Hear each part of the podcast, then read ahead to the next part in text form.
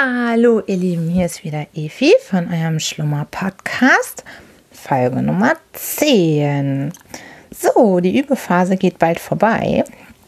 Die letzte Übefolge läuft. Ab 11 habe ich mir fest vorgenommen, möglichst mit wenig es und irgendwie und auf jeden Fall zu agieren. das ist echt abgefahren, wenn man sich das anhört. Dann fällt einem das überhaupt erstmal auf, wie oft man sowas sagt oder wie oft ich sowas sage. Einfach, weil das so aufregend ist, in so, eine, in so ein Aufnahmegerät zu sprechen und diese Füllwörter ja echt in einer unglaublichen Menge verwendet werden. das ist gar nicht so einfach. Aber trotz allem macht es mega Spaß und ich möchte mich total bedanken. Das war so nett, lieber, lieber, lieber Tobi Bayer vom Einschlafen Podcast. Danke, danke, danke, dass du mich in deinem Podcast empfohlen hast. Das hat dem Schlummer Efi Schlummer Podcast einen ganz schönen Schub gegeben. Ich dachte, ich träume, als ich äh, geguckt hatte in mein Mailpostfach, da hatte ich dann plötzlich vier Mails von Fremden, also die ich noch überhaupt nicht kenne und total hohe Downloadzahlen. Ich dachte, was ist das denn? das war ja total toll. Also, du hast das so nett auch erzählt und zwar benutzt du immer das Wort Kopie. Das ist mir echt voll der Dorn im Auge. Klingt so, ja, Plagiat, Kopierer. Das ist schon ziemlich ätzend. Das ist mir auch schon die ganze Zeit ein Dorn im Auge. Dieses Wort aber nur, obwohl es ja stimmt. Es ist ja eine Kopie äh, der, des Formats mit dem Vorlesen und was quasseln. Und daher stehe ich dazu, dass es so ist, auch wenn ich das Wort hasse. Vielleicht könnten wir sagen, ein, hm, wie könnte man das dann eigentlich noch nennen? Statt Kopie. man könnte einfach sagen, die weibliche Einschlafenstimme mit gleichem Konzept. Das klingt irgendwie netter als Kopie. Naja, auf jeden Fall, siehst du, auf jeden Fall, da haben wir es schon wieder. Ist es äh, total toll gewesen. Ich fand das mega, mega nett. Und eine Hörerin von dir, glaube ich, war in den E-Mails auch mit dabei. Lieber Tomin, die fand ich voll cool, mega loyal. Und sie wusste nicht, dass ich dich vorher gefragt habe und mich bei dir beworben habe und alles das. Das wusste sie nicht und hat dann mir geschrieben, so nach dem Motto, dass das ja sehr ähnlich ist und dass das ja gar nicht geht, das Gleiche quasi einfach zu machen. Na, dann habe ich sie aber aufgeklärt und geantwortet, dass du mich sogar ermutigt hast, auch mal mit Podcasten anzufangen, wofür ich dir immer noch so wahnsinnig dankbar bin, weil das so einen Spaß macht. Und ich glaube, dann war sie wieder wohlgesonnener. naja, und die anderen drei waren total nett und haben gesagt, dass das schön ist, auch meine Frauenstimme zum Einschlafen zu hören. Und habe dann noch die Kritik erhalten, dass was du auch in deinem Podcast gesagt hast, dass es zu lustig ist. Und da habe ich dann heute eine Weile drüber nachgedacht und bin zu dem Schluss gekommen, dass ich aber auch einfach so bin. Also, wer meinen Podcast hört, der soll fröhlich ins Bett gehen. Und also ich mache jetzt nicht unbedingt so Comedy, aber das stimmt schon, das, das bin auch ich. Ich bin ein lebendiger Typ und das ist authentisch und deshalb wird das so komplett ruhig wahrscheinlich auch nicht funktionieren bei mir in der Erzählphase. Und deshalb habe ich mich entschieden, dass Efis Schlummer Podcast das Motto hat: fröhlich ins Bett, Podcast anschmeißen, bisschen zuhören, vielleicht auch mal lachen, aber dann schlafen. also in der Vorlesephase oder in der Vorlesepassage meine ich, da würde ich mich dann freuen, wenn ihr einschlaft. Das war echt so lustig. Ich habe eine, ja, eine Nachricht bekommen gehabt, dass in Episode 8, wo ich das erste Mal vorgelesen habe, sie dann wirklich eingeschlafen ist. Und ich gebe ja zu, das fühlte sich schon ein bisschen heldenhaft an. Also ich habe mich richtig gefreut. dachte, ja Mann, sie ist eingeschlafen. Und naja, gestern im Büro, da haben wahrscheinlich auch alle gedacht, ich habe nicht mehr alle Latten am Zaun, bin ich ja wie verrückt rumgerannt und habe überall von meinem Schlummer-Podcast erzählt. Und da meinten die dann auch, du bist ja der Widerspruch in sich. Du bist das aufgedrehteste Wesen. So nach dem Motto, äh, was wir kennen. Und naja, bei dir dann einzuschlafen, ist gar nicht so einfach. Und deshalb ist es so gesehen noch eine Challenge. Und das finde ich total cool, weil der Zwang. Ihr müsst einschlafen, wenn ihr das hört. Nein, Quatsch. Also, das ist natürlich Quatsch, sondern es geht ja wirklich darum, sich an eine Stimme zu gewöhnen. Also, so kenne ich das. Ich, ich gewöhne mich einfach an eine Stimme und höre da gerne zu und was sie so erzählt. Und wenn dann auch noch was vorgelesen wird, dann ist es nachher auch echt gar nicht mehr so schwer, irgendwann einzuschlafen. Und ja, das ist so das Format, wie ich es ab Folge 11 dann dauerhaft weiter betreiben möchte. Also so schnell werdet ihr mich jetzt nicht wieder los. Das mache ich jetzt erstmal eine Weile und ziehe das durch. Mal gucken, wie viel Kontingent ich eigentlich habe an Prodigy ich glaube, ich habe gar nicht mehr so viel, sonst muss ich das Paket upgraden. Da ist das nämlich begrenzt. Also wenn man bei Podigy Episoden hochladen möchte, dann gibt es erstmal eine freie Variante mit einer Stunde, glaube ich. Und dann gibt es eine Stufe 2, zwei Stunden, ich glaube für 10 Euro. Und das 10 oder 8, bin ich mir jetzt auch gar nicht so sicher. Und dann ist die nächste Stufe 18 Euro im Monat und dann hat man aber immerhin 20 Stunden. Also das ist dann echt ganz schön viel. Und da kann man sich dann ja echt zu Tode sabbeln im Podcast. Das ist dann ein bisschen übertrieben. Aber man kann dann auch nach Bedarf auch noch Stunden dazu kaufen. Da hat mir der liebe Betreiber der Seite schon Bescheid gesagt, dass man dann einfach nur eine E-Mail senden braucht und noch gibt es halt keinen Button, wo man jetzt sagen kann, hey, alles klar, ich brauche noch eine Stunde, 5 Euro, sondern das muss man dann noch schriftlich zusammen abwickeln. Aber die sind da mega nett, also kann ich auch nur empfehlen. Super nettes Betreuerteam, also super schnelle Antworten, wenn man Fragen hat oder Probleme und sehr netter äh, E-Mail-Kontakt. Also kann ich nur empfehlen. Podigy ist super. Also klappt alles wunderbar.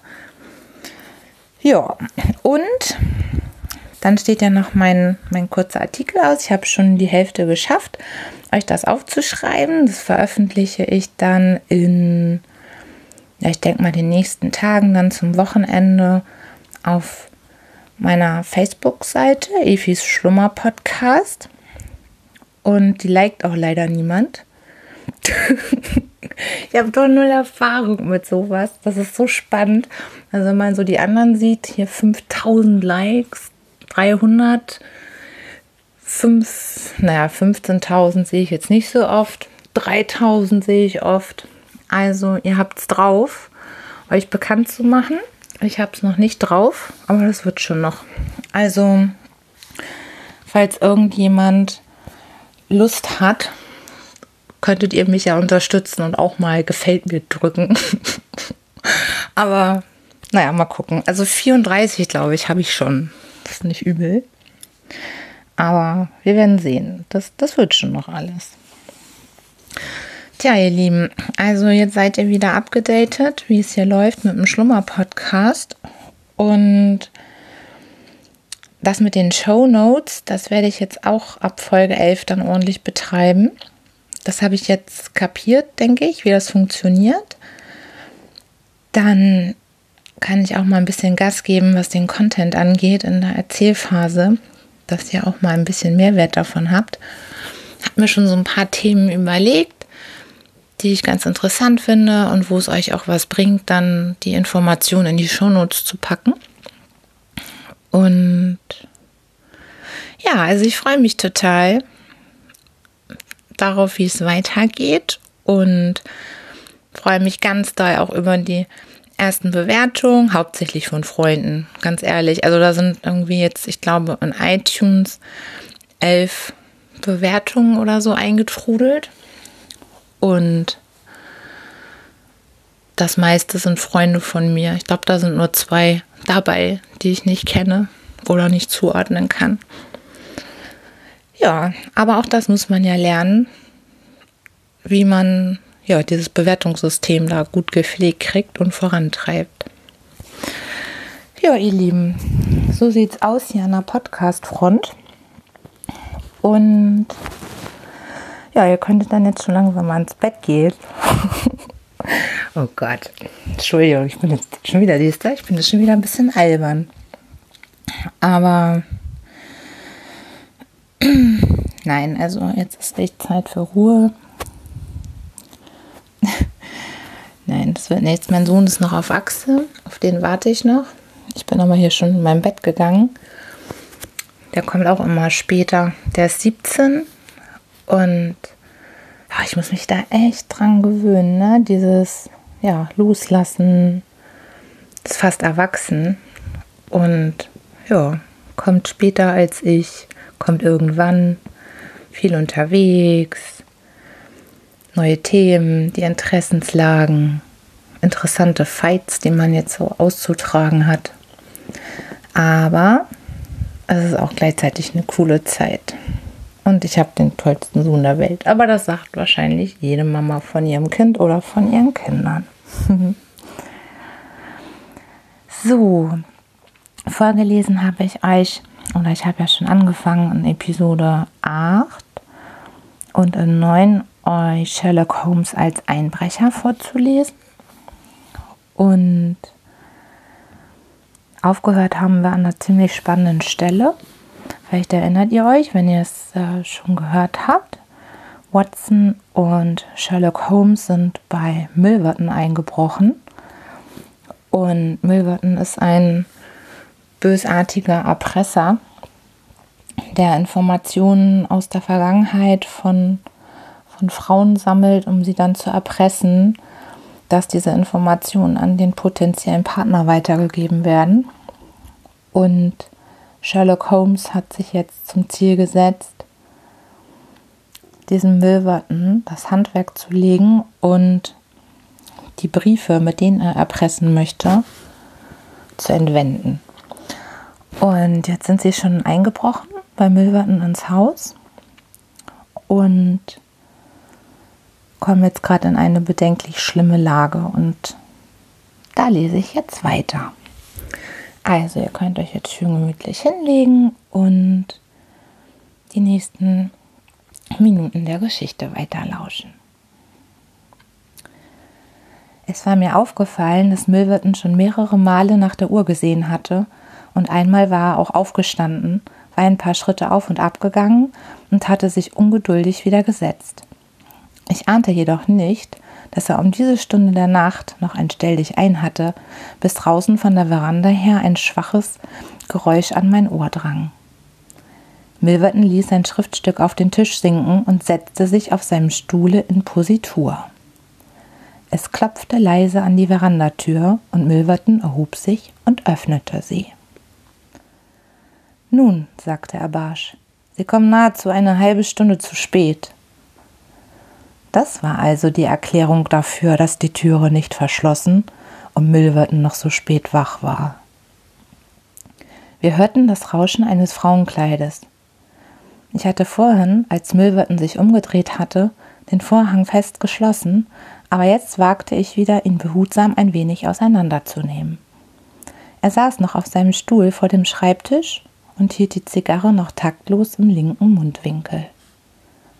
Vor ihm stand im hellen Schein des elektrischen Lichts ein großes, schlankes, dunkles Weib, Sie hatte einen dichten schwarzen Schleier vor und einen bis zum Boden reichenden Mantel um. Sie atmete rasch und stark, und jeder Zoll ihrer geschmeidigen Gestalt zitterte vor heftiger Erregung. Nun, sagte Milverton, Sie haben mich um ein gutes Stück Nachtruhe gebracht, meine Teure. Ich hoffe, dass Sie das zu schätzen wissen. Konnten Sie nicht zu einer anderen Zeit kommen, ha? Die Dame schüttelte den Kopf. Nur wenn es nicht ging, ging es eben nicht. Wenn Sie von der Gräfin schlecht behandelt werden, können Sie sich jetzt dafür rächen. Zum Teufel, warum zittern Sie denn so? Das ist recht, nehmen Sie sich zusammen. Nun wollen wir das Geschäft abmachen. Er wandte sich wieder dem Schreibtisch zu und nahm ein Blatt Papier aus der Schublade. Sie sagen, dass Sie fünf Briefe in Ihrem Besitz haben, welche die Gräfin Albert kompromittieren. Die wollen Sie verkaufen. Ich bin ein Abnehmer dafür. Gut. So bleibt nur der Preis noch festzusetzen. Ich muss natürlich erst einen Einblick in die Schreiben nehmen, bevor ich sie Ihnen abkaufe. Wenn sie wirklich von Wert sind, heiliger Himmel, sie sind's? Er war je in die Höhe gefahren und hielt sich mit der linken an der Lehne seines Sessels. Das Weib hatte den Schleier vom Gesicht genommen und ihren Umhang zurückgeschlagen. Sie hatte ein dunkles, hübsches, scharf geschnittenes Gesicht, eine fein gebogene Nase, ein paar blitzende Augen unter schwarzen braunen Brauen und einen geraden, dünnen Mund, um den ein gefährliches, grimmes Lächeln spielte. Jawohl, ich bin's, antwortete sie. Das Weib, dessen Dasein sie ruiniert haben. Milverton lachte, aber der Klang seiner Stimme verriet seine Furcht. Sie waren zu eigensinnig, versetzte er. Warum haben Sie mich bis zum Äußersten getrieben? Ich versichere Ihnen, dass ich aus eigenem Antrieb keiner Fliege ein Leid antun kann. Aber jeder Mann hat sein Geschäft. Und was sollte ich machen? Ich habe den Preis durchaus Ihren Verhältnissen entsprechend festgesetzt. Sie blieben aber hartnäckig und wollten nicht bezahlen. So sandten sie also die Briefe an meinen Gatten und brachten ihm, dem edelsten Manne, der je gelebt hat, und dessen Schuhriemen zu lösen ich nicht würdigt war, sein edles Herz und trieben ihn in den Tod.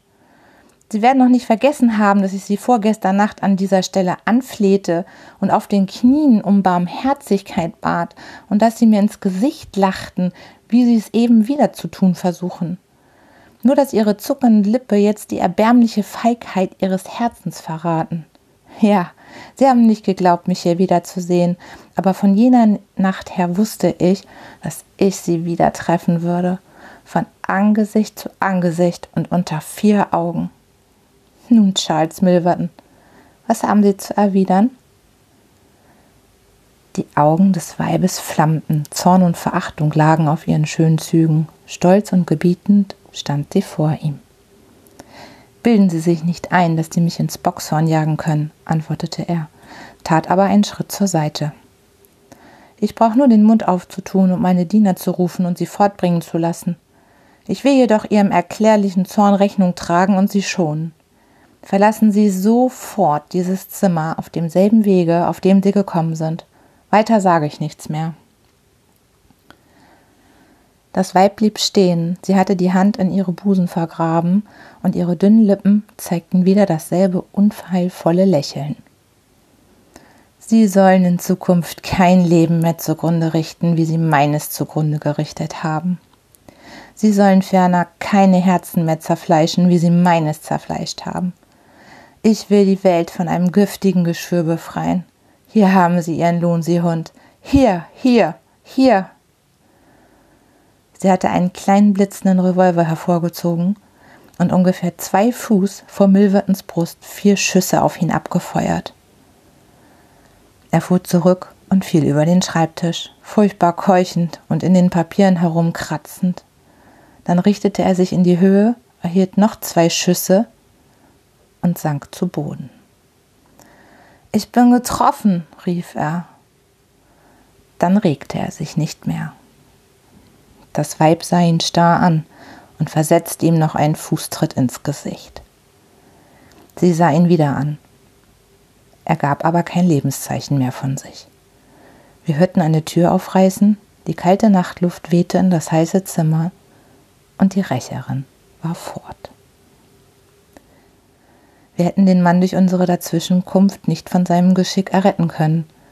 Aber als das Weib Kugel auf Kugel auf den sich zusammenkrampfenden Körper Milvertons abfeuerte, wollte ich doch hinausspringen. Da fühlte ich meines Freundes starken Arm. Ich verstand, warum er mich mit fester Hand zurückhielt, dass es uns nichts angehe, dass einen Schurken die gerechte Strafe getroffen habe, dass wir uns und unsere eigenen Pflichten und Ziele im Auge behalten mussten. Kaum war die Frau hinaus, als Holmes geschwind an die andere Türe eilte und leise den Schlüssel herumdrehte. Sofort wurden auch Stimmen laut und rasche Schritte hörbar. Der Knall der Schüsse hatte die Dienerschaft des Hauses munter gemacht. In aller Eile ging Holmes an den Schrank, nahm einen ganzen Arm voll Bündel mit Briefschaften heraus und warf sie ins Feuer. Dies wiederholte er, bis der Schrank leer war. Draußen arbeitete inzwischen jemand an der Klinke und schlug gegen die Tür. Holmes warf einen flüchtigen Blick ins, im Zimmer umher.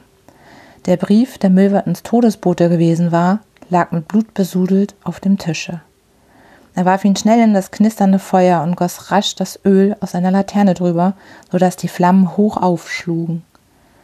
Dann öffnete er die äußere Türe und nachdem wir draußen waren, schloss er sie von außen zu. Hierher, Watson, sagte er zu mir. Hier können wir über die Gartenmauer klettern. Man hätte es nicht glauben sollen, wie schnell der Lärm sich verbreitete. Als wir uns umblickten, war bereits das ganze mächtige Gebäude erleuchtet. Der Haupteingang war offen und dunkle Gestalten liefen den Weg hinunter. Der ganze Garten stand voll Menschen und ein Kerl erhob ein Mordsgeschrei, als er uns auf, äh, aus der Veranda kommen sah und war uns hart auf den Fersen. Holmes schien die Wege genau zu kennen. Er lief geschwind durch eine Anpflanzung von jungen Bäumchen. Ich folgte ihm auf dem Fuße und hinter uns her keuchte unser vorderster Verfolger. Eine sechs Fuß hohe Mauer versperrte uns den Weg, aber Holmes setzte mit einem Sprunge darüber hinweg. Als ich darüber kletterte, merkte ich, dass mich der Bursche hinten am Fuß fasste. Ich machte mich aber durch einige Fußtritte wieder frei und fiel auf der anderen Seite mit dem Oberkörper in eine Hecke. Aber Holmes brachte mich rasch wieder auf die Beine und weiter ging's im Galopp über die weite Hempsteader Heide, unser Verfolger hinter uns her. Als wir wenigstens zwei Meilen gelaufen waren, machte Holmes endlich Halt und horchte. Hinter uns lag die nächtliche, winterliche Heide. Ringsum war alles ganz still. Wir hatten unsere Verfolger abgeschüttelt und befanden uns in Sicherheit. Am Morgen nach dieser denkwürdigen Nacht saßen wir am Frühstückstisch und rauchten unsere Pfeife, als Celeste Trade von Scotland Yard mit feierlicher, ernster Miene unser bescheidenes Wohnzimmer betrat. Guten Morgen, Herr Holmes, sagte er. Guten Morgen. Darf ich Sie vielleicht fragen, ob Sie augenblicklich sehr beschäftigt sind? Nicht so, dass ich keine Zeit hätte, Sie zu hören. Möchte Sie nämlich, wenn Sie nichts Besonderes vorhaben, bitten, uns Ihre Hilfe in einem äußerst merkwürdigen Fall, der sich erst vergangene Nacht in Hampstead ereignet hat, angedeihen lassen.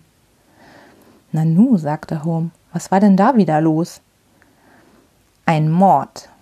Ein höchst theatralischer und eigenartiger Mord. Ich weiß, wie gerne und wie scharfsinnig Sie solche Fälle untersuchen, und Sie würden mir eine große Gunst erweisen, wenn Sie mit hinunter nach Appledore Towers fahren und uns beraten wollten. Es handelt sich um kein gewöhnliches Verbrechen. Wir haben schon eine ganze Zeit lang ein wachsames Auge auf den Ermordeten. Milverton heißt er. Und unter uns gesagt, er war eine Art Gauner. Er verschaffte sich, wie die Polizei bestimmt weiß, Papiere und übte dann Erpressungen damit aus. Diese Briefschaften sind sämtlich von den Mördern verbrannt worden. Wertgegenstände sind nicht entwendet worden. Daraus geht hervor, dass die Verbrecher den besseren Ständen angehört und nur den Zweck verfolgt haben, gesellschaftliche Bloßstellungen zu verhüten. Die Verbrecher? sagte Holmes. Mehrere? Ja, es sind ihrer zwei gewesen. Sie wären beinahe ergriffen worden. Wir haben ihre Fußabdrücke. Wir haben auch eine Beschreibung von ihnen. Und es ist zehn gegen eins zu wetten, dass wir sie aufspüren. Der erste Bursche war etwas zu flink, aber den zweiten hat ein Gärtnergehilfe erwischt und er ist erst nach heftiger Gegenwehr entkommen. Es war ein mittelgroßer, kräftig gebauter Mann mit starken Kiefern, festem Nacken, Schnurrbart und einer schwarzen Maske vor dem oberen Teil des Gesichts. Das ist eine ziemlich unbestimmte Beschreibung, sagte mein Freund Holmes. Ei der Tausend, die könnten ja beinahe auf Watson passen. Das ist wahr, meinte der Inspektor belustigt. Es könnte eine Beschreibung des Herrn Doktor sein. So, ihr Lieben.